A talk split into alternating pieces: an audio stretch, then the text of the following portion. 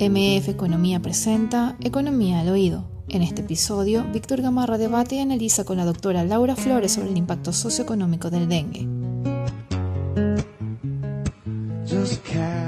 Bienvenidos a Economía al Oído. En esta edición especial estaremos abordando el tema dengue, una problemática a nivel país que está teniendo todo un impacto social y también un impacto económico.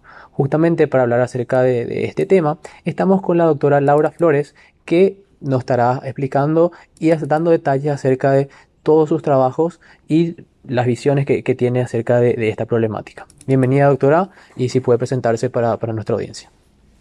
Buenos días a todos, un gusto compartir con ustedes este espacio y tiempo.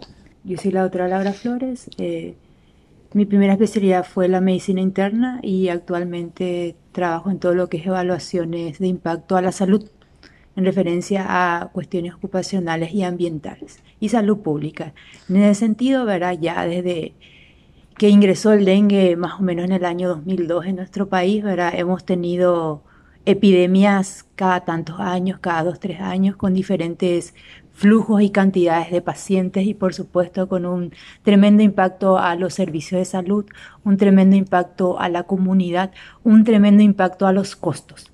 Y en base a eso, ya en el 2007, entonces eh, hemos decidido hacer un trabajo de investigación de ver realmente cuánto eran esos costos, cuál era el impacto ¿verdad? de cuánto costaba la atención de, de los pacientes con dengue. En este caso, en ese momento fue en el Instituto de Previsión Social. Genial, doctora. Con respecto a los casos en sí de dengue, tenemos justamente, como lo mencionó, que fue avanzando con el correr de los años, incluso en el año 2013, 2016 fueron los picos más altos y ahora de vuelta como se ve un ciclo de que cada tres años básicamente se ve como un reflote de la, de la enfermedad.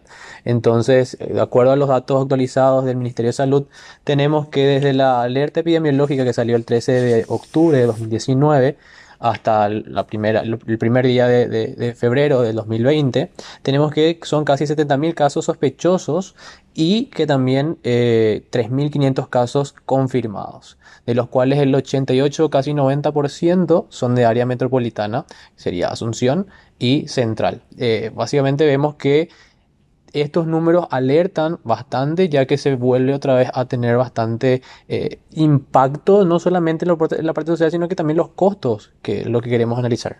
Sí, exactamente. Justamente cuando uno tiene este tipo de epidemias, nos referimos a una gran cantidad de casos en poco tiempo que consumen los recursos de los servicios, que consume el sistema y que también genera un impacto en el día a día de las casas, en la familia, ¿verdad? Porque qué pasa una persona con dengue eh, para dar nomás una historia de los reposos. Antes requería tres días de reposo, fue subiendo a cinco días y ahora actualmente recomendaciones hablan de siete, diez días y está estamos con un dengue con signo de alarma. Eso puede ir a 14 días, incluso hasta un mes. Y una cosa súper importante que no está evaluado en ningún estudio, pero que creo que debemos hacerlo en Paraguay, es el síndrome de fatiga post-dengue, que en la, en, los, en la literatura habla que un 8 0.5% de las personas van a quedar con un síndrome de fatiga crónica que puede durar seis meses. Y ese es un impacto no evaluado aún que, bueno, sería buenísimo hacerlo. ver. En referencia a lo que estamos tratando el tema hoy de costos y de impacto, hay, una, hay varias formas de medir el impacto de una enfermedad. Eh, tenemos por un lado lo que son el costo económico. En los costos económicos tenemos lo que son los costos directos y costos indirectos. Los costos directos se refieren a los costos precisos de que cuánto costó esa hospitalización, cuánto costó el paciente por día por cama, cuánto costaron los insumos o sea, utilizados, que se refiere a todo lo que es la hidratación, suelo fisiológico, todos los descartables que se utilizan, a la medicación utilizado tanto por vía oral como por vía parenteral y también se refiere a los costos que implica eh, la atención sanitaria en cuanto a costos de salarios, tanto del personal médico como de enfermería. Esos serían costos directos. Cuando trabajamos costos indirectos nos referimos a el costo que le sale al paciente. Entonces, en el caso del trabajo nuestro, habíamos referido a, bueno, como se hizo en el IPS, sabemos que la mayor parte de IPS atiende a la población trabajadora. IPS tiene dentro de su carta orgánica el pago por un subsidio por enfermedad. En este caso, el pago de subsidio por enfermedad es 50% a partir del segundo día de enfermedad, por lo cual es mucho más fácil hacer los cálculos porque están en el sistema, bueno, cuánto un paciente verá por reposo por dengue en tal periodo de tiempo fue lo que se pagó, se administró. Eso es un costo indirecto. Ahora están otros costos indirectos que no fueron contemplados que tienen que ver cuánto le costó el pasaje de venir hasta acá, cuánto le sale el almuerzo, la comida, si tiene que tener algún cuidador hay un montón de estudios internacionales que van evaluando y variando estos diferentes costes de partida y bueno, uno decide tomarle, bueno, yo hago esto porque, porque esto es lo que tengo. En ese momento, en ese estudio del 2007, habíamos encontrado un costo de 131 dólares por paciente por día. Y eso incluía los costos directos y los costos indirectos, por supuesto. Y con respecto a, esta problemática que actualmente se viene dando, eh, tenemos que básicamente del 2007 al 2020, con, todo, con toda la economía que fue aumentando, estuvo la inflación en todo este, en este, en este periodo de tiempo. Entonces, aproximadamente, doctora, por si tendría algunos cálculos un poco más actuales, ¿a cuánto sería esta cifra actualmente por paciente? Y estuvimos analizando los cálculos para lo que sería 2019 en base a los registros que se tienen de las licitaciones, ¿verdad? De contrataciones públicas, porque también en el costo de internación directo entra todo lo que es laboratorio. Nosotros sabemos, fíjense que hace en el 2007 un paciente necesitaba hacerse hoy un hemograma y cada tanto, ahora cambió los protocolos, ahora cada 48 horas requiere un hemograma, se hace el antígeno para dengue y bueno, pues, requiere todo un protocolo diferenciado, un perfil hepático incluido.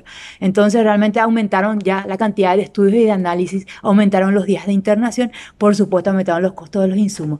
En los cálculos que hicimos nos salían aproximadamente 200 dólares por día, pero como le digo, eso hay que rever y en la siguiente publicación que vamos a sacamos poner bien detallado, pero más o menos estaría hoy por los 200 dólares por día. Entonces, 200 dólares por día por paciente que tiene dengue justamente es lo que es el costo económico directo e indirecto a su vez en, actualizado. ¿Cómo ve básicamente esta, esta epidemia actualmente? Había, había mencionado en los trabajos que los serotipos van van trasladándose año a año, tenemos el serotipo 2 y 4 actualmente, entonces si podría mencionarnos más acerca de, este detalle.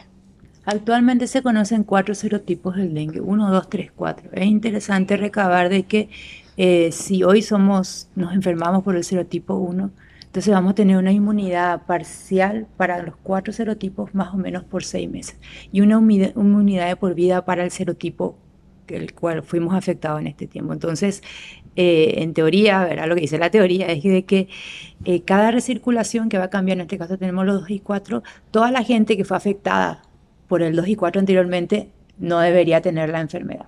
Ahora, una cosa muy importante con respecto a la inmunidad, a, todo lo que implica eh, cada persona que es afectada por dengue, que el dengue es una enfermedad muy polimorfa vamos a tener demasiadas diferentes manifestaciones de formas asintomáticas, que uno tuvo una leve febrícula y ah, no sabes, después ya le pasó y ni siquiera sabe que tuvo dengue, hasta una fiebre por dengue con signos de alarma y también tenemos presentaciones muy atípicas. Presentaciones que no se tenían en las epidemias anteriores y que más o menos desde el año 2010-11 se tienen manifestaciones cardiovasculares, abdominales, hepáticas, páncreas, eh, neurológicas, sistema nervioso central, sistema nervioso periférico. O sea que realmente esta enfermedad nos permite a nosotros también ir aprendiendo, viendo qué va pasando cuando se inserta ¿verdad? un virus y bueno, y va jugando con todos los con todos los mecanismos inmunológicos que tenemos, ¿verdad? Y esto pasa en otros países, o sea que Paraguay no es el único país con dengue, esto es una endemia tenemos más de 50 millones de personas afectadas en todo el mundo, ¿verdad? En, en, Asia esto es, los estudios son impresionantes y la verdad que mucho de lo que sabemos viene de estos países. En Brasil, que tienen cada tanto sus epidemias, también tienen un montón de experiencia y de casos. Doctora, queremos ahondar más en el trabajo también acerca de carga de, la enfermedad de dengue. No sé si puede mencionarnos un poco más acerca de, de qué se trata la carga para que la gente entienda más. Bueno, como dijimos hace rato, cuando nosotros queremos evaluar el impacto, podemos evaluar, evaluar a través de un costo económico. ¿Cuánto nos sale monetizado en dinero. Pero también existen otros estudios que son la carga de la enfermedad. Esto ya se hace desde el año 90, el Banco Mundial justamente es el que dijo, bueno, vamos a trabajar con unidades no monetizables y a partir de ahí aparecen diferentes estimadores, diferentes formas de calcular esta carga de enfermedad. Nosotros ahora hicimos un trabajo último donde se calculó la carga de enfermedad por dengue eh, para Paraguay desde el 2007 hasta el 2016 y en este caso tenemos indicadores específicos o el indicador que evalúa carga de enfermedad se llama ABAT o años de vida saludable perdidos.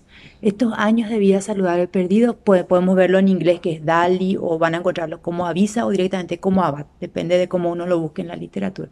Estos años de vida saludable perdidos indica un año de vida saludable perdido. Entonces nos permite estimar a través de otros dos indicadores, que son los años perdidos por muerte prematura y los años vividos con discapacidad. ¿Cómo se hace este cálculo? En el caso de los años vividos con muerte prematura, entonces, toda persona fallecida, en este caso hablamos de dengue, a cierta edad, se tenemos una fórmula donde vemos la cantidad de fallecidos que se hace por rango etario. También se ve la esperanza de vida, varía para cada país, de acuerdo a la esperanza de vida de cada país. Se hace una fórmula matemática y nos dice, bueno, a partir de tantos fallecidos, de tal rango etario, entonces, ¿cuál es, cuántos años perdió en este caso Paraguay por muerte prematura por dengue? Esto se hace para todas las enfermedades. Estamos en este caso hablando de dengue. Y el segundo punto es los años eh, vivido con discapacidad es qué tanta discapacidad me genera esta enfermedad. Y también hay una fórmula matemática que tiene que ver con los días de reposo o los días de eh, donde la persona estuvo eh, enferma. A partir de eso también se hace un cálculo. Utilizamos siempre indicadores eh, internacionales de, justamente del Banco Mundial, donde nos dice qué tan grave es la discapacidad que tiene esa persona. Ese es el otro indicador, que para el caso de dengue sin signo de alarma es 0,197 y a partir de ahí se hacen las multiplicaciones. Y bueno, y vamos viendo, en todas las epidemias, en todos los años, se hacen los ajustes por rango etario y ahí vamos cómo nos sale. En el caso del dengue eh, de los años perdidos por muerte prematura, en el caso de Paraguay tenemos que desde el 2017 hasta el 2016, con 934 muertes registradas en los registros de mortalidad, por supuesto, en Ministerio de Salud, perdimos 18.359 años de vida por muerte prematura. O sea, eso es terrible un número bastante alarmante para, para todos nuestros servicios de salud a nivel país. Con respecto a haciendo el cálculo de los ABA de años de vida ajustados por discapacidad, en total Paraguay perdió en estos, en, de 2007 a 2016, 21.024.5 años de vida ajustados por discapacidad por dengue, en este caso estamos hablando. O sea que son números bastante elevados y también existe, se hace la media por millón de habitantes de acuerdo a la cantidad de personas, de acuerdo al censo. Ahora ahí tenemos que Paraguay tiene una media de 321,18 eh, abad perdidos por millón de habitantes en este periodo de tiempo. Por supuesto, tuvimos años de más casos, años de menos casos. ¿verdad? En el año 2013 tuvimos 1.392, que fue la mayor cantidad de casos hasta el momento, ¿verdad? Y bueno, años muy bajos, ¿verdad? Como el 2008-2009, que ya eran periodos interendémicos el 2015 con 43.1 abad por millón de habitantes. Para entender qué es un abad, porque a veces uno se confunde, bueno, ¿cómo yo comparo esto? ¿Qué miro para comparar? Entonces, para darles una idea, en el mundo, a nivel mundial, todo esto que les comentamos de cargas se mide en muchos países. Cada tantos años el Banco Mundial y OMS se hacen esta carga de enfermedad. Uno puede bajar la literatura, se llama Global Burden of Disease, la carga mundial de enfermedad. Uno lo va bajando y va viendo cuál es el impacto de esas enfermedades, en, eh, cuál es la carga en cada país y esto sobre todo nos sirve para definir políticas. Entonces, bueno, si yo sé que mi carga va más hacia las transmisibles, bueno, mi política va a ir hacia ahí. Si mi mayor carga va hacia las no transmisibles, bueno, y nos sirve también para ver insumos. Bueno, es más barato prevenir, por supuesto. Para todas las enfermedades es más barato prevenir, pero a veces eh, los costos que uno invierte en prevención o no son suficientes o no están bien enfocados. Sí. Justamente vemos que aquí en el sistema de salud nacional vemos que se abarca mucho más lo que sería la parte paliativa antes de la, de la prevención. Y vemos que justamente ahí también incide un gran costo, no solamente para el Estado en el sistema de salud pública, sino que también para la parte privada, ¿verdad? Que hay un alto costo que la gente tiene que hacer gastos de bolsillo también. Y a partir de ahí eh, se tiene muchos recursos eh, que van destinados para la paliación de enfermedades, para justamente ya tratarlas en vez de prevenirlas. Sí, nuestro sistema de salud, en realidad no solo de salud, todos los sistemas en Paraguay son reactivos. Es algo que debemos de cambiar urgentemente y debimos cambiar hace 10 años más o menos, ¿verdad? Desde que empezó esto, en el 2007, ¿verdad? hace 12 años tenemos que haber trabajado en prevención. Eh, en ese sentido, ¿verdad? Eh, trabajar todos juntos, enfocarse, cada una de las áreas que componen el sistema de salud, más todos los actores que tienen que ver con los territorios sociales. Hablamos con municipios, gobernaciones, más los otros ministerios, porque estamos trabajando, fíjense, esto es intersectorial, todo nos afecta, no hay nadie que no quede, que no deje de ser afectado por dengue. Alguno tuvo un familiar, alguno está con eso, entonces realmente este es un trabajo que deberíamos de hacerlo todo desde la prevención. Y sobre todo buscar los modelos exitosos de otros lugares, porque como vimos no pasa solo en Paraguay, países donde están trabajando muchísimo, está, hay países que ya liberaron los mosquitos genéticamente modificados, hay países donde están, ya están colocando la vacuna, igual están teniendo epidemias de dengue, entonces trabajar sobre todo de experiencia de modelos exitosos y ver qué nos va a funcionar a nosotros. Acá en Paraguay es un gran problema la gestión de residuos. Uno lo puede ver eso todos los días. Así que yo creo que empezar eso desde cada uno en sus hogares, en la escuela, en donde esté, es fundamental, ¿verdad? Y si con eso no es suficiente, tenemos que ver el siguiente paso, ¿verdad? ¿Dónde está el problema acá en, el país en este caso? Sería básicamente abordar desde la educación, o sea, desde ya los hogares, las casas, las instituciones educativas. Sí, básicamente trabajar promoción y prevención debería ser la base de todo. Promoción y prevención de la salud, ¿verdad? Y también trabajar lo que es la concienciación y sensibilización de cada persona.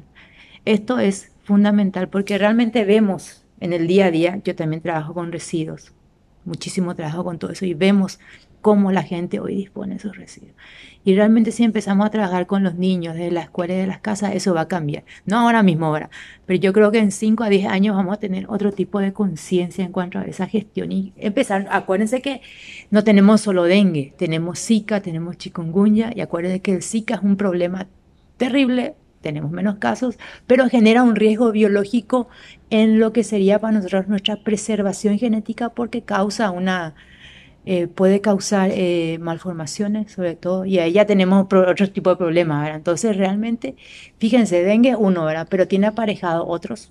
Entonces trabajar riesgos biológicos es fundamental, es la prevención y sobre todo en algo como es el mosquito que vino a quedarse ya prácticamente es de nuestra casa, es, eh, no quiero decir como una mascota, pero se está comportando como eso. Entonces hay que trabajar mm, profundamente y esencialmente desde el vector por el lado privado, ¿cómo, cómo ve, doctora, la, esta problemática? ¿Cómo se podría enfocar? En el lado del sector privado tenemos dos aspectos. Primero, en este caso que estamos con un montón de casos, ustedes saben que las personas con sus seguros van a, consultar, a atenderse, tienen una cobertura limitada en cuanto a, sobre todo, los estudios laboratoriales y cosas que tienen que pagar. Y también eso implica un alto gasto de bolsillo. Desde el sector privado yo creo que todos los, el sector privado también debería de trabajar en conjunto justamente para en estos momentos. Hubo un año donde yo, recuerdo que se liberaron los análisis de dengue, una de las epidemias que yo no sé bien de qué año, tengo que mirar la verdad, pero que debido a que había una gran cantidad de casos, entonces el sector privado decidió liberar, no, liberar los costos, sobre todo de los, del antígeno y de las inmunoglobulinas para dengue, ¿verdad? Bueno, en este caso, eh, de los anticuerpos para dengue. En este caso, el sector privado debe unirse igual. Acuérdense que el sistema de salud no es solamente la parte pública, el sistema de salud es, debería, debería ser holístico, debería ser integral. Ya lo dice nuestra Constitución Nacional, ya lo dice nuestra ley de salud, o sea que no estamos hablando de, de algo de que somos sectores estancos ni separados, sino lo que le afecta a uno, le afecta al otro, ¿verdad? Totalmente. Deberíamos trabajar todos juntos. Totalmente. Inclusive eh, las empresas en sí están hoy perdiendo productividad con todos estos casos confirmados de dengue. Muchas personas no van al trabajo, muchas personas tienen que pedir reposo, están cobrando menos también porque solamente el 50% le cubre el IPS al estar en un, en un empleo formal. No hablemos del, del empleo informal, que ahí ya sería peor el caso. Entonces eh, las empresas están perdiendo productividad hoy por, por esto. Sí, es así como decís, eh, básicamente con respecto a, así solamente a dar unas ideas de riesgo, entender riesgo biológico y riesgo químico, eh, fíjense que a nivel de todo lo que tenga que ver con dañar poblaciones, lesionar comunidades, se prefieren los riesgos biológicos. ¿Por qué? Porque agarran mayor cantidad de personas y tienen un impacto mucho más alto que otros. Entonces realmente nosotros deberemos tomar esto como un riesgo biológico y trabajarlo desde ese punto de vista.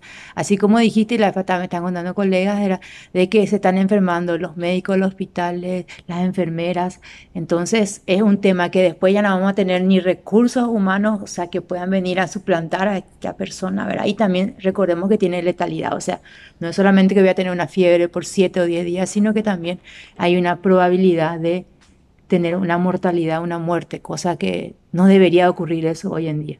Perfecto, doctora. Muchísimas gracias por, por la presencia hoy en, en Economía al Oído. Nos agrada tenerla aquí con toda su experiencia y que nos comparta todas sus visiones y todos sus trabajos anteriores y esperemos volver a encontrarla en un otro podcast. Muchísimas gracias, estamos a las órdenes para lo que precisen y necesiten y bueno, y espero que la gente quiera seguir trabajando, investigando, realmente hay mucho para hacer y acá en Paraguay tenemos un gran campo de trabajo, así que muchas gracias. Muchas gracias por escuchar Economía y más, te esperamos en un nuevo episodio.